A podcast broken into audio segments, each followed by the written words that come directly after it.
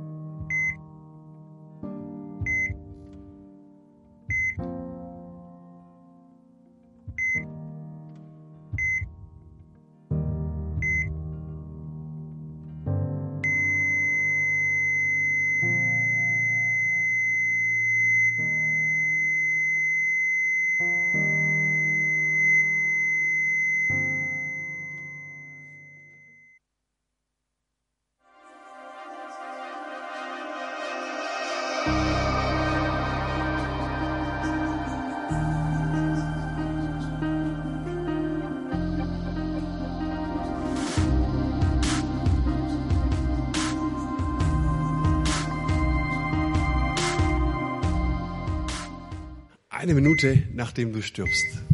Was passiert in einer Minute, nachdem wir sterben? Was passiert nach dem Tod? Und wir wollen uns heute Gedanken darüber machen, wie wird es denn einmal im Himmel sein? Es gibt ein Buch in der Bibel, das uns darüber Auskunft gibt, beziehungsweise ein Mann, der uns darüber Auskunft gibt. Und ich finde es einfach eine, eine wichtige Frage, die wir uns stellen müssen, weil es zwei Dinge gibt, die für uns alle zählen und verbindlich sind. Das ist zum einen der Tod und zum anderen die Steuer. Ja? Und was, was passiert denn? Ähm, was wird mal im Himmel passieren? Und ich habe mir ein paar Fragen gestellt, wie, naja, wollen eigentlich alle Menschen den Himmel? kommen alle Menschen in den Himmel. Wenn ich da unbedingt rein will, bin ich gut genug angesichts eines heiligen Gottes. Und wir hören ja auch so oft von, von der Hölle und dem Fegefeuer und so viel angstmachenden Dingen. Ich dachte da zum Beispiel an Dante Alighieri's göttliche Komödie. Vielleicht habt ihr schon mal von ihr gehört. 12. bis 13. Jahrhundert. Dort hat er seine Komödie in drei Teile aufgeteilt. Hölle, Fegefeuer und Himmel. Und diese Bilder, die uns hier gezeichnet wurden, die haben sich im Laufe der Jahrhundert ganz stark, auch in der Kirchengeschichte, in unser, unsere Vorstellung, in die Wahrnehmung von Himmel und Hölle eingebrannt. Und dann siehst du auch, in der Kirchengeschichte wurde zum Beispiel mit dem Thema Hölle unglaublich viel Angst gemacht, ja. Wir sehen zum Beispiel dieses Bild hier, leider etwas verpixelt. So diese Vorstellung davon, dass du in einem Höllenfeuer schmorst, dass du zwar brennst, aber nicht verbrennst und das in alle Ewigkeit. Es ist so eine Angstmache. Und dann gibt es auch dieses Thema jüngstes Gericht. Ich kann ja sagen, lasst uns heute mal in aller Ruhe und Sorgfalt über das jüngste Gericht sprechen. Machen die meisten nicht. Die sagen immer, let's reden wir mal über das jüngste Gericht. Und dann kriegst du schon Panik und Angst. Und, und ich glaube, Himmel und Hölle, das sind Themen, mit denen wir uns auseinandersetzen sollten. Ne? Ich glaube aber, dass ich einen Weg gefunden habe, der uns versöhnen wird mit diesem Thema. Es gibt dann auch theologische Ansätze innerhalb der Kirchengeschichte. Und es gab Leute wie zum Beispiel Johannes Calvin oder es gab den Augustinus, die sagten, naja, es ist alles vorherbestimmt, die sogenannte Prädestination. Es gibt zum einen eine Gruppe von Menschen, die sind einfach vorherbestimmt für den Himmel und die andere Gruppe, die sind einfach vorherbestimmt für die Hölle. Wer weiß schon, warum Gott in seiner Allmacht, der beschließt das einfach. Dann gibt es zum Beispiel den Thema, das Thema Allversöhnung. Das sind dann die Menschen, die gesagt haben, na, wir wollen das ganze Thema umgehen und am Ende, egal was du gelebt hast, egal wer du bist, am Ende gehen alle in den Himmel und wir sind versöhnt. An was glaubst du? Wie stehst du dazu? Umschiffst du das Thema, weil es zu ungemütlich ist? Hast du das Thema schon mal näher betrachtet? Wo stehst du dazu? Oder wie stehst du dazu? Und mein Ziel heute Morgen, ich möchte mit euch in das letzte Buch der Bibel schauen in die Offenbarung. Wer hat zum letzten Mal in der Offenbarung gelesen? Ihr zu Hause könnt es gerne in die Kommentare schreiben. Wann war es das letzte Mal, wo du gesagt hast, so, jetzt nehme ich mal die Offenbarung und ich schaue mir mal an, wie es denn im Himmel mal sein wird. Warum tun wir das nicht? Na, weil die Offenbarung dieses Buch mit den sieben Siegeln ist, stimmt's? Diese bizarren, angstmachenden Bildern, wie zum Beispiel, es wird Blut fließen, knöcheltief, die machen schon Angst. Da gibt es Bilder, die wir nicht verstehen, der Drache, die Hure Babylon und so weiter. Es ist einfach wüst und die meisten von uns können damit einfach nichts anfangen. Ich möchte aber Werbung machen für dieses Buch. Ich habe es lieben gelernt, ich habe es schätzen gelernt. Und Johannes, der dieses Buch verfasst, das ist der Schriftsteller, der sitzt auf der Insel Patmos und er bekommt von Gott einen Auftrag, er bekommt eine Vision, er wird vom Heiligen Geist entzückt oder gepackt oder wie auch immer du dazu sagen möchtest. Und er bekommt auf einmal einen Einblick, Offenbarung Kapitel 4, in die Thronszene.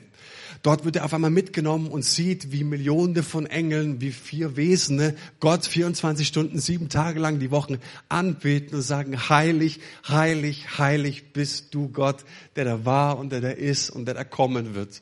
Und dann werden die sieben Siegel geöffnet und die sieben Posaunen werden geblasen und die sieben Zornesschalen. Und ganz ehrlich, für die meisten ist es einfach zu kompliziert, zu schwierig und immer, wenn wir ehrlich sein, sind mit einer gewissen Angst verbunden. Was steht da wirklich in diesem Buch? Und ich möchte euch einfach Mut machen. Johannes schreibt dieses Buch einfach deswegen, weil er Menschen ermutigen möchte.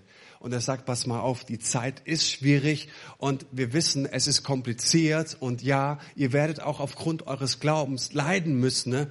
aber die Message der Offenbarung ist, bleibt dran, denn wer überwindet, wer dran bleibt, auf den wartet ein unendlich kostbarer Schatz und ein Preis. Lasst uns mal ins 20. Kapitel gehen. Ich werde es einfach ein bisschen nacherzählen. Es ist so die erste Halbzeit der Predigt und ich werde euch darin einfach ein bisschen äh, schildern, was passiert denn am Ende. Und in der zweiten Halbzeit schauen wir dann, was passiert denn eigentlich am Anfang, also in der Neuschöpfung. Am Ende passiert, dass der Teufel 1000 Jahre lang gebunden wird. Ein großer Engel mit einer großen Kette, Kette kommt, bindet ihn, er ist unschädlich gemacht. Was passiert noch? Es stehen Menschen vom Tod auf. Das sind alle Märtyrer und es sind Menschen, die treu geblieben sind. Menschen, die standhaft geblieben sind. Die alle werden vom Tod auferstehen und die werden mit Jesus 1000 Jahre lang regieren. Alle anderen Toten, und das sind ja einige, die werden nicht auferstehen. So, die werden jetzt 1000 Jahre regieren. Es wird ein Friedensreich sein. Wen das näher interessiert, die Zeit habe ich jetzt leider nicht, ähm, du kannst gerne mal googeln, Millenarismus. Es gibt verschiedene Bewegungen. Es gibt den Prämillenarismus, Postmillenarismus, Amillenarismus. Der heißt eigentlich ja, wann fängt dieses tausendjährige Reich an? Wenn Jesus wiederkommt oder leben wir jetzt schon im tausendjährigen Reich und Jesus kommt dann wieder? Ziemlich tricky, aber ihr merkt schon, ich kann es leider aus Zeitgründen nicht ausführen, aber Google ist manchmal schlau. So, also, die übrigen Toten bleiben tot. Nach tausend Jahren darf der Teufel nochmal raus und er geht an alle Ecken der Erde und verschwört sich mit Völkern und er belügt Menschen, er betrügt Menschen, er manipuliert Menschen, dass sie mit ihm gemeinsam gegen das Volk Gottes aufziehen, gegen die Stadt aufziehen. Und es ist eine bedrohliche Kulisse, die uns da ähm, gemalt wird, ein Szenario, das eher erschreckt. Also alle sind zum Kampf gerüstet, ziehen jetzt gegen Gottes Volk. Und dann heißt es eigentlich so in einem Nebensatz, und dann fällt Feuer vom Himmel und es ist vorbei.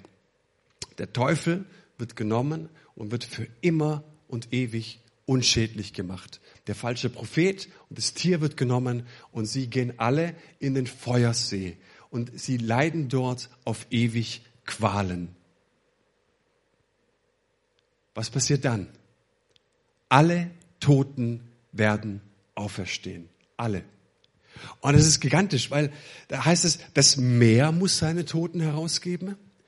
Das Totenreich, also der Hades, muss seine Toten rausgeben. Und der Tod selbst, also Thanatos, der muss auch seine Toten herausgeben. Das heißt, jetzt ist Gesprächsrunde angesagt.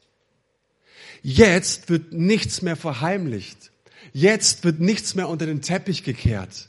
Jetzt werden wir reden über alles, was geschehen ist. Also alle stehen jetzt vor dem Thron und es wird ein Buch geöffnet oder Bücher im Plural, in dem alle Taten festgehalten werden. Und einem jeden wird nach seiner Tat bemessen.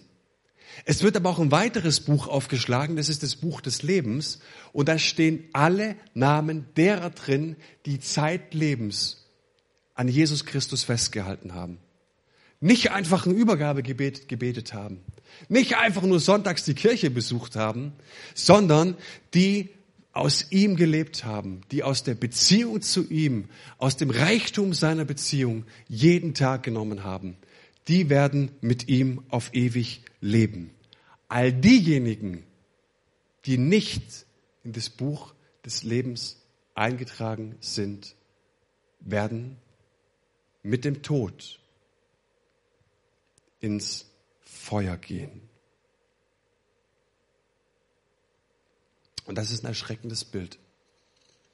Und zugegeben, es macht auch Angst. Wollen wir uns der Frage mal widmen? Und ich habe keinen Gefallen daran. Aber der Frage mal widmen, kommen alle Menschen in den Himmel? Die Antwort ist nein. Es wird nicht so sein. Und ich weiß, dass im Laufe der Kirchengeschichte ganz, ganz viele Menschen Gefallen daran gefunden haben, zu sagen, du hast Jesus nicht angenommen und du hast Jesus auch nicht angenommen und der ist nicht in die Kirche gegangen und der hat das Angebot Gottes ausgeschlagen. Die gehen alle in die Hölle. Weißt du, wenn du so ein riesengroßes Gefallen daran hast, Menschen in die Hölle gehen zu sehen, dann sagt es erstmal nichts über Gott aus. Auch noch über die Menschen, die du in der Hölle sehen willst, sondern über dich. Kommen alle Menschen in den Himmel? Nein, die Bibel sagt uns nein. Aber ich sage das nicht mit, mit blutrünstig und mit Gefallen und auch nicht erhoben über andere Menschen, sondern die Bibel sagt uns, es wird so sein. Kurze Stellung zu diesem Feuersee. Schwefel, loderndes Feuer. Menschen wird in der Geschichte oder wurde in der Geschichte damit immer pure Angst gemacht. Äh, meine Frau erzählt mir, dass in ihrer Heimatgemeinde, wo sie aufgewachsen ist, da gab es mal ein Musical, Hell Flames und Heaven Gates. Da wird uns dann alles ganz deutlich in einem Musical und danach gab es einen Bekehrungsaufruf. Und einen jungen Mann, den ich später kennengelernt habe, der hat mir erzählt, weißt du, ich habe das Musical gesehen, aber ich habe mich eigentlich gar nicht wegen der Liebe Gottes und für Christus für ihn entschieden. Ich habe mich eigentlich von der Hölle wegbekehrt. Darf ich dir eine Frage stellen? Glaubst du, dass dein himmlischer Vater das wirklich nötig hat, Menschen mit der Hölle zu drohen? Mein himmlischer Vater nicht. Mein himmlischer Vater wirbt mit seiner Liebe, mit seiner Güte, mit seiner Barmherzigkeit, mit seiner Vergebungsbereitschaft um Herzen hier auf dieser Erde. Was können wir uns unter dem Feuersee vorstellen? Ich persönlich kann mir den See mit, mit Feuer, mit den Qualen, Feuerqualen auf ewig nicht vorstellen. Ich kann mir das, ich kann das nicht vereinen mit der Liebe Gottes. Und vielleicht sagst du jetzt, ja, du bist ein Weichei, Manu und so weiter. Wenn du die Liebe Gottes wirklich verstanden hättest, dann müsstest du wissen, sie ist auch brutal, sie ist hart, sie ist konsequent. Ich will dir deine Hölle gar nicht wegnehmen, okay? Ich möchte dir einfach mal ein bisschen mit reinnehmen in meine Gedanken. Ne?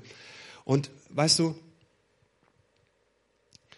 das Gericht Gottes, und ist für mich einfach so ein versöhnlicher Trost, dass es am Ende ein Gericht geben wird, in dem wir einfach über alles sprechen, dem nichts verheimlicht wird, in dem wirklich über alles gesprochen wird, ohne Ausnahme. Weil es sagt uns, dass wenn wir nicht reden, wird es niemals Gerechtigkeit geben.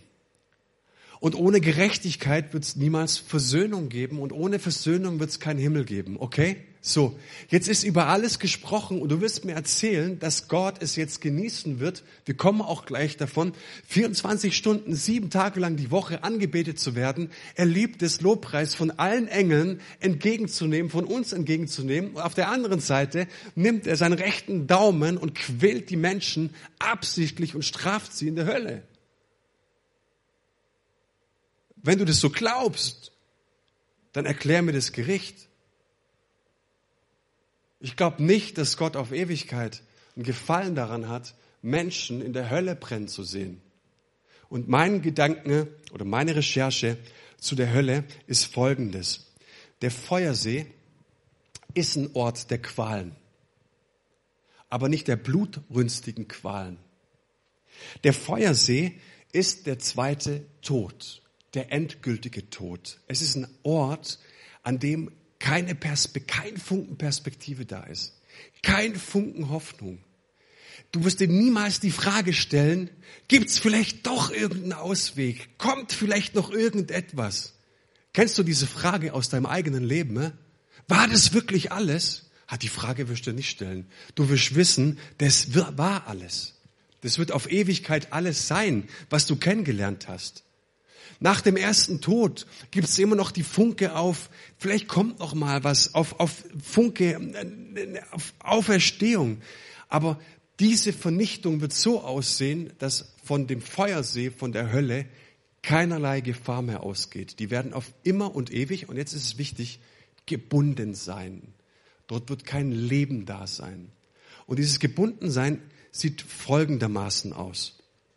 Vielleicht kennst du Geschichten aus den Evangelien, da Jesus begegnet Menschen und diese Menschen waren von Dämonen besessen. Die sind unruhig geworden, wenn Jesus kam. Warum?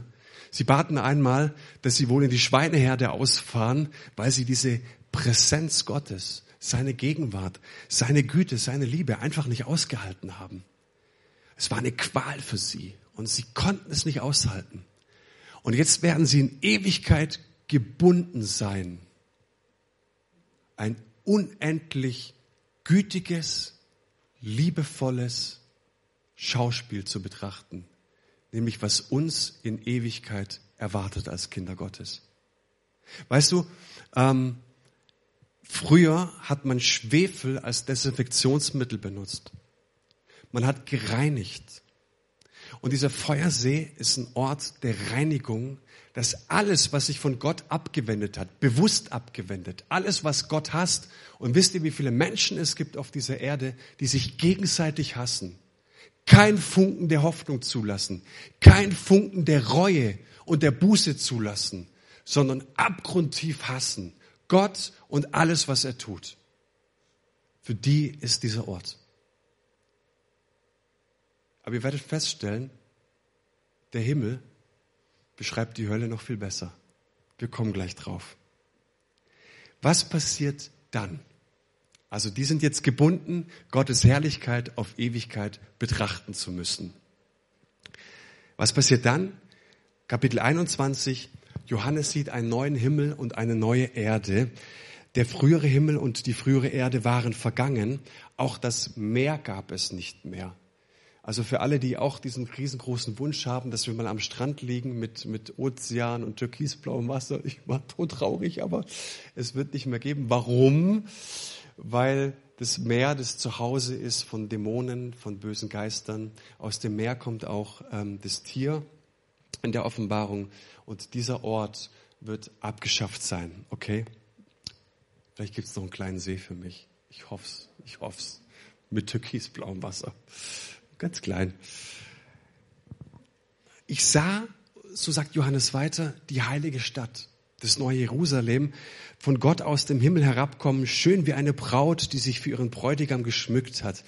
Und ich fand diese Assoziation so herrlich. Wenn der Himmel die Erde berührt, dann wird es so sein wie bei einer Hochzeit. Es wird um Intimität gehen, es wird um Vertrauen gehen, es wird um ein Liebesverhältnis gehen. Es wird darum gehen, dass Menschen auf, auf ewig jetzt einen Bund eingehen mit diesem Gott. Es wird Feier, es wird Party geben, ausgelassen, trinken, essen, feiern, trinken, essen, feiern. Und es wird keine deutsche Hochzeit sein, in Jesu Namen.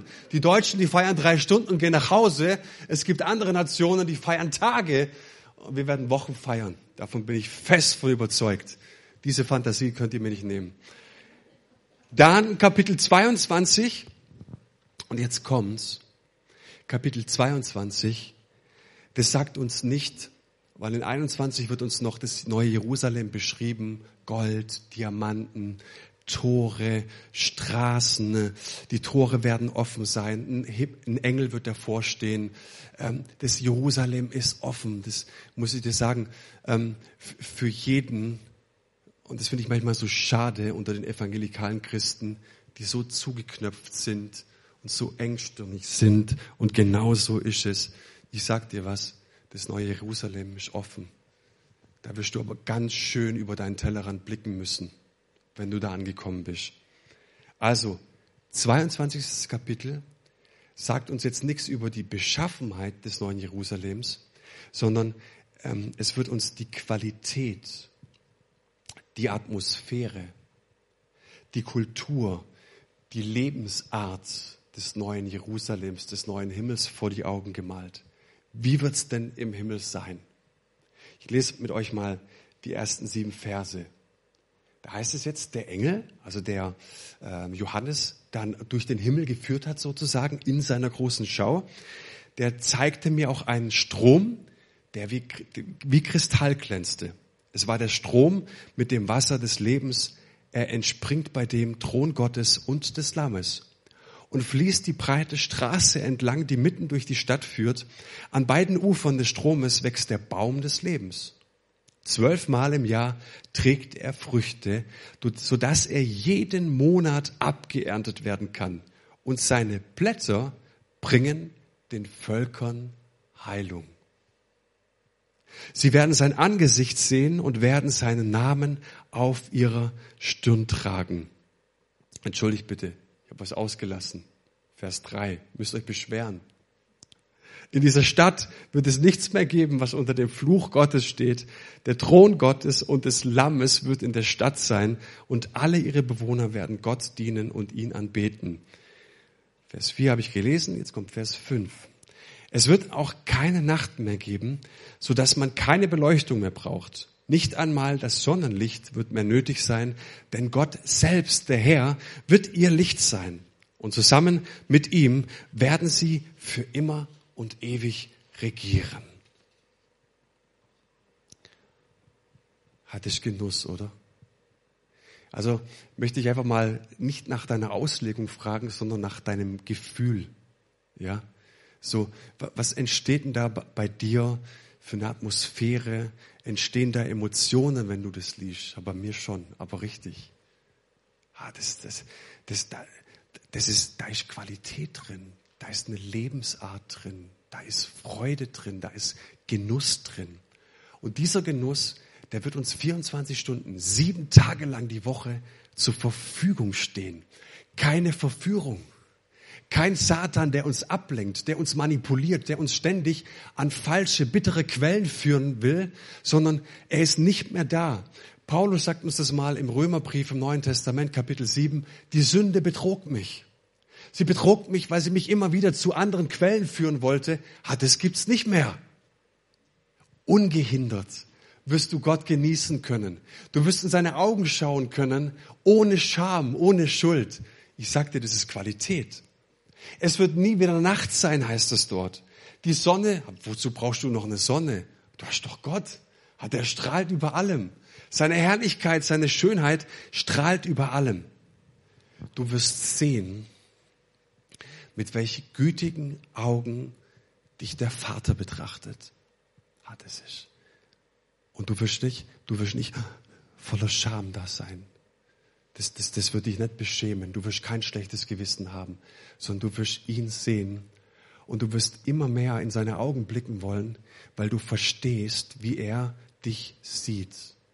Und es ist ein ganz, ganz großes Geheimnis unserer Bestimmung.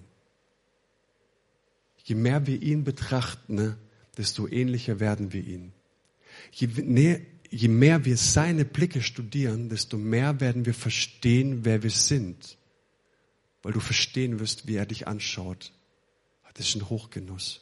Das ist ein absoluter, das konnte Mose im Alten Testament nicht. Aber das wirst du können. Es wird ein Strom sein und es wird vom, vom, vom Thron ausgehen. Und im Gegensatz zu Hesekiel, wo dieser Rinnsal klein anfängt, geht da ein Strom aus. Da steht nicht Bach, da steht auch nicht Fluss, sondern Strom. Der Nil ist ein Strom. Ja, und dieser Strom geht vom Thron aus.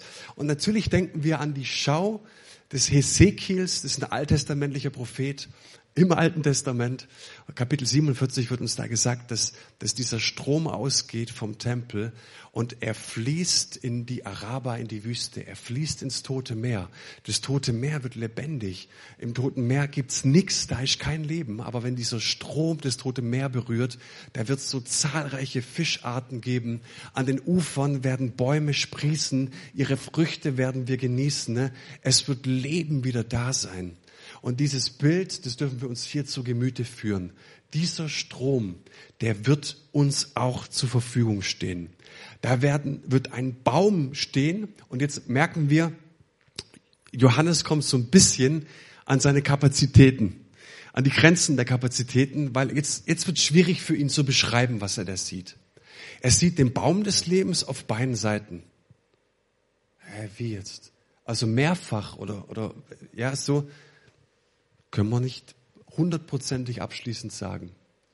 Aber es sieht auf jeden Fall den Baum des Lebens und wir müssen hier natürlich auch an den Baum des Lebens aus dem Garten Eden denken. Und das muss uns zu denken geben. Wie wird's mal im Himmel sein?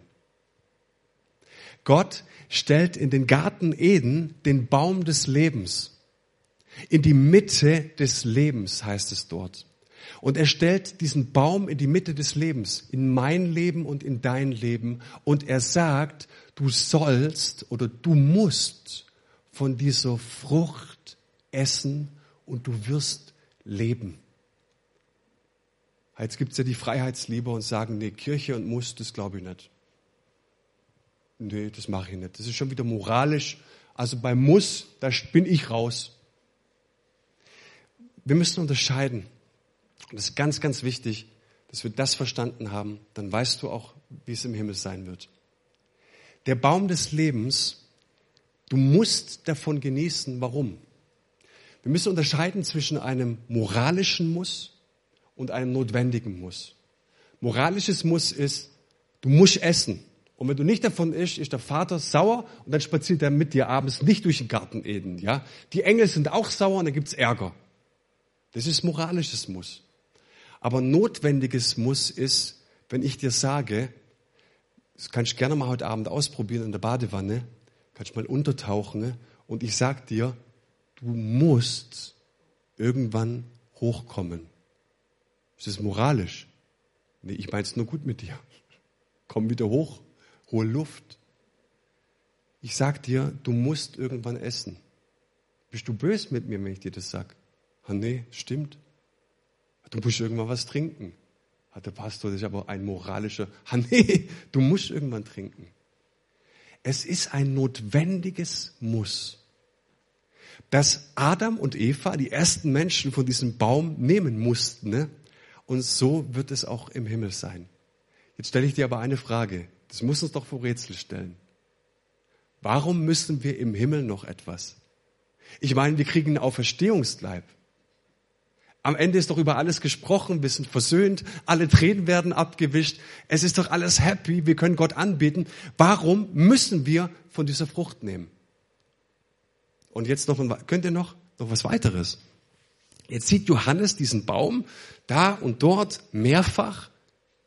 Jetzt steht da aber im Urtext nicht Baum, also Dendron, das ist das griechische Wort für Baum, sondern Xylon. Und Xylon heißt Holz. Verflucht ist der, der am Holz hängt. Und es gibt viele Ausleger, die uns sagen, Johannes sieht nicht nur den Baum mit den Früchten, mit den Blättern, sondern er sieht gleichzeitig das Kreuz von Jesus. Ah, das, das, muss, das, das muss ich mir erklären. Das kann ich, du, Nancy, du kannst gut malen, das müssen, müssen wir mal versuchen. Was heißt das jetzt? Sollen wir uns in Ewigkeit daran erinnern, was Jesus getan hat? Nein. Wir sollen auch in Ewigkeit aus dem leben, was er für uns getan hat am Kreuz. Wir werden auch in Ewigkeit von dem leben, was er am Kreuz für uns verwirklicht hat. Wir werden von ihm nehmen. Und jetzt kommt die Frage, warum? Warum? Weil es ihn in Ewigkeit auch um Beziehung geht. Es geht ihm immer um Beziehung. Immer.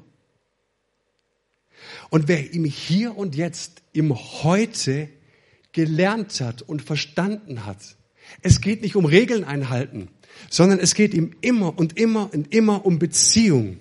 Es geht darum, dass ich ihm immer wieder alles hinlege und neu empfange. Es geht darum, dass ich verstanden habe, was Jesus uns in Johannes 7 sagt. Wer Durst hat, der komme zu mir und trinke. Ich werde ihm geschenkweise geben. Ich bin das Brot des Lebens. Dieser Johannes wird irgendwann mal in der Rückschau in Johannes 1 sagen, ich beschreibe euch mal, wie das Leben mit Jesus war. Und er sagt uns dort im Johannesprolog, wir haben genommen aus seiner Fülle Gnade um Gnade. Das war das normale Leben mit Jesus. Und was uns hier gesagt wird, ist, wer gelernt hat, aus seiner Fülle zu leben, im Hier und Jetzt, wer hier und jetzt sich aufgemacht hat, um den, Erfahr um den Reichtum in der Gottesbeziehung zu erfahren und zu erleben, für den wird im Himmel vieles neu sein, aber nichts mehr fremd. Du wirst entdecken, der Himmel ist mir nicht fremd. Und dann stellen wir uns die Frage, und ich habe eben schon gesagt, der Himmel, der definiert uns die Hölle viel besser warum so viele Menschen diese Gnade Gottes haben liegen lassen. Es gibt so viele Menschen, die Sonntag für Sonntag unsere Kirche besuchen. Auch nicht nur unsere, andere Kirchen. Und sie kommen beladen in die Gottesdienste, beladen von Schuld, beladen ohne Perspektive, weil sie nicht weiter wissen. Und weißt du, du kannst der Kirche einen Vorwurf machen, wenn es langweilig ist, wenn es nicht verständlich ist. Aber wenn du den Menschen Leben anbietest, wenn du den Menschen Vergebung anbietest, wenn du den Menschen Buße anbietest, wenn du den Menschen Gebet anbietest und sie bleiben trotzdem unversöhnt und trotzdem schaust du in die Familien, die Beziehungen, wo so vieles kaputt ist, wo ständig unter den Teppich gekehrt wird, dann drohe ich dir nicht mit der Hölle, aber ich frage dich, was willst du dann im Himmel da anfangen? Auch im Himmel werden wir nehmen und nehmen und nehmen. Warum? Weil es die einzige Möglichkeit ist, Gott zu lieben. Ich will es dir erklären. Es gibt Menschen, die sagen, naja, im Himmel wird Gott alles durchdringen. Im Himmel ist von Gott alles durchflutet. Im Himmel ist Gott alles in allem und, und er wird uns durchdringen und wir werden ihn 24 Stunden, sieben Tage lang die Woche einfach anbeten. Ja, romantischer Gedanke, aber das entspricht nicht der Liebe Gottes. Warum? Gott, und das sehen wir in der Schöpfung, und herzlich willkommen in der systematischen Theologie, Gott schafft in seiner Liebe einen Raum und in diesem Raum gestattete er es, seinen Geschöpfen anders zu sein als er. Er gestattet es ihnen, frei und unabhängig von ihm zu sein und zu bleiben. Sonst wäre es keine Liebe. Stimmt's? Der Liebende, der gibt dem Gegenüber immer die Freiheit, sich aus freien Stücken zu entscheiden und gibt ihm immer die Freiheit, Unabhängigkeit, unabhängig zu bleiben. Jetzt schaust du in diese Welt und es ist meine Erklärung, warum diese Welt Kopf steht. Brutalität, Mord und Totschlag. Warum? Weil sich Menschen dafür nicht entscheiden wollen. Bleib im Wir mit Gott und du wirst sehen, du schöpfst aus Leben. Du schöpfst aus Freude und das Leben gelingt. Geh ohne ihn und du wirst merken, es misslingt. Ohne Selbstständigkeit, und das ist das größte Risiko der Liebe Gottes, ohne Selbstständigkeit und Unabhängigkeit werde ich mich nie aus freien Stücken für ihn entscheiden können. Und das gilt auch für die Ewigkeit. Wisst ihr, meine Frau, die ist mir so vertraut seit 14 Jahren, und trotzdem ist sie ein Geheimnis. Nicht negativ. Sie ist ein Geheimnis. Und wenn es gut läuft, bleibt es auch ein Leben lang. Hat es zieht an. Ich will sie doch besser kennenlernen. Aber weißt du, sie ist eine Entdeckungsreise. Und ich werde meine Frau mit meiner Liebe nie überraschen können. Und ich will sie doch überraschen. Ich will sie faszinieren. Ich will, dass sie begeistert ist von dem, was ich für sie tue. Ähm, sie wird es nie erleben, wenn ich von ihr Besitz ergreife. Und so wird uns Gott auf ewig faszinieren, uns auf ewig begeistern, uns auf ewig auf eine Entdeckungsreise einladen, ne, indem er dir einen freien Willen auch in Ewigkeit gibt. Wie du Gott lieben wirst. Und bitte hör jetzt ganz genau zu. Du wirst Gott niemals begeistern können, niemals faszinieren können. Du wirst Gott niemals was bieten können, indem er sagt, wow, das, das haut mich aber um. Wir lieben ihn, indem wir auf seine Liebe antworten, indem wir aus ihm nehmen, was er uns heute schon zur Verfügung gestellt hat. Aus seiner Fülle haben wir genommen. Gnade um Gnade. Ja, wie wird's im Himmel sein? Weißt du, wir werden ihn betrachten. Wir werden ihn lieben. Wir werden ihn feiern. Wir werden von ihm tanzen. Wir werden vor ihm tanzen, wir werden feiern. Wir werden seine Blicke genießen. Aber keiner muss bleiben. Und mal angenommen, du schaust ihn an, du betest ihn an. In dem Moment, in dem du vom Strom des Lebens genommen hast, von der Frucht des Baumes gekostet hast, von seinen Blicken getrunken hast, und du sagst, jetzt brauche ich mal eine Pause. Ich gehe raus und drehe dieser Güte den Rücken zu. Und ich denke mir, komm, noch ein Blick dann drehst du dich um. Du wirst im selben Moment wieder erfüllt werden, voll Dankbarkeit, voll Glück, vor Freude und vor Jubel. Deswegen ist es so wichtig, dass wir uns frei, aus freien Stücken entscheiden können, ihn anzubeten. Und wie gesagt, wer es im Hier und Jetzt erfahren hat, der wird wissen, im Himmel ist zwar vieles neu, aber wenig fremd. Letzter Gedanke, allerletzter Gedanke. Wir werden Gott genießen, ohne Scham und ohne Schuld. Da gibt es aber noch diese eine Stelle, die mir echt, ja, ein Rätsel aufgegeben hat. Da heißt es, es werden fremde Völker kommen die werden nicht in Jerusalem leben, die werden nach Jerusalem kommen und die Tore sind offen. Was bedeutet das? Das, das ist doch schwierig, oder? Warum gibt es da andere Völker? Ich denke, da gibt es ein Volk Gottes und alles gut. Was, was sind die Völker? Ah, das muss ich mir erklären. Und ich will dir deinen Himmel auch nicht nehmen. Ich sage dir mal meine Auslegung. Weißt du, es gibt in der Geschichte so viele Menschen, die durch Krankheit und durch unendliches Leid gegangen sind. Kriege, Ausbeutung, Menschenhandel, Menschen, die andere unterdrückt haben, Menschen, die nie eine Chance hatten, Menschen, die mit schweren Behinderungen auf die Welt kamen, Kinder, die Gewalttätern zu Opfer gefallen sind. Ich habe das selbst als in meiner Tätigkeit ähm, in einem Heim für Jugendliche erlebt wie, wie Kinder auf Familienfeier mitgenommen wurden und man hat die, die Kinder gegenseitig rumgereicht. Jetzt steht dieses Kind auf einer, in einer Kirche oder einer Veranstaltung und du sagst, nimm doch nur noch Gott an, der ist so gut und der liebt dich, jetzt musst du nur noch Ja sagen. Wenn du nicht Ja sagst, gehst du in die Hölle. Und das Kind steht da und sagt vielleicht später, ich kann an diese Liebe Gottes nicht glauben. Ich kann diese Liebe Gottes hier nicht annehmen.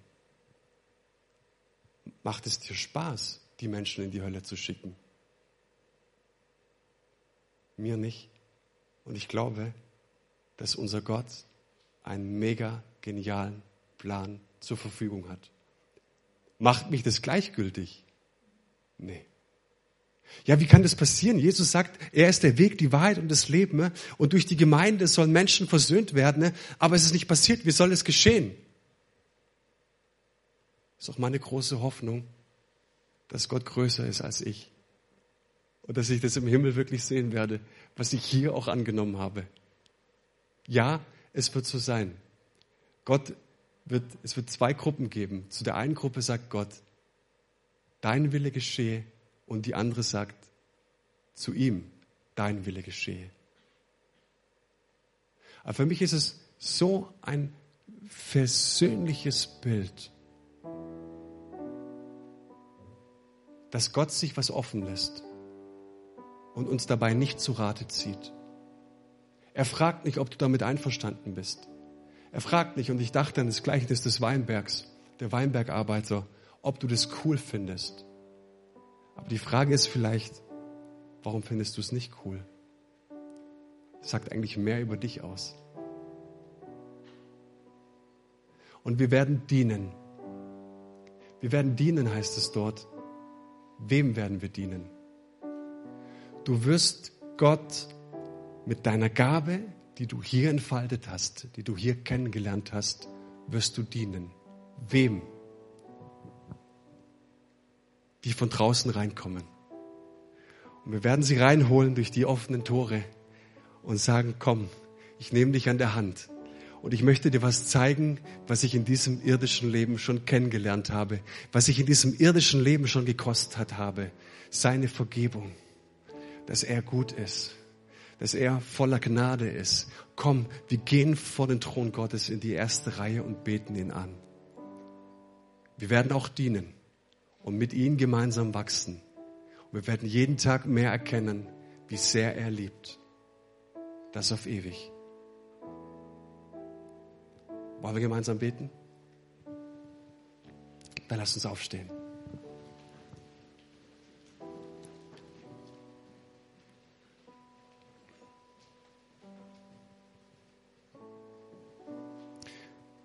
Lieber himmlischer Vater, wir, wir haben in diesem Monat immer wieder gesungen, dass du uns die Ewigkeit ins Herz gelegt hast.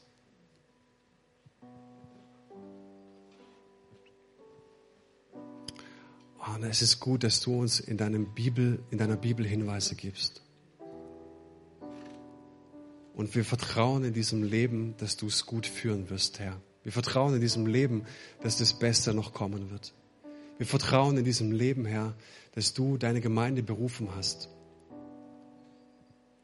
um Menschen in die Versöhnung zu rufen. Wir vertrauen darauf, Gott, dass in diesem Moment die Hölle noch leer ist. Wir vertrauen darauf, Herr, dass in diesem Moment niemand in der Hölle ist. Und wir glauben, Herr, weil wir deine Liebe kennengelernt haben, hast du uns als Gemeinde mächtigen Auftrag gegeben. Und was wir einst machen werden, dass wir die Völker rufen werden nach Jerusalem rein, das können wir hier und jetzt schon tun. Menschen vor den Thron deiner Gnade zu bringen Menschen mitbringen und ziehen ins Haus Gottes, wo deine Güte, deine Liebe, deine Gegenwart präsent ist. Vater, ich bete, dass wir uns diesem Thema nähern, auch als Kinder Gottes.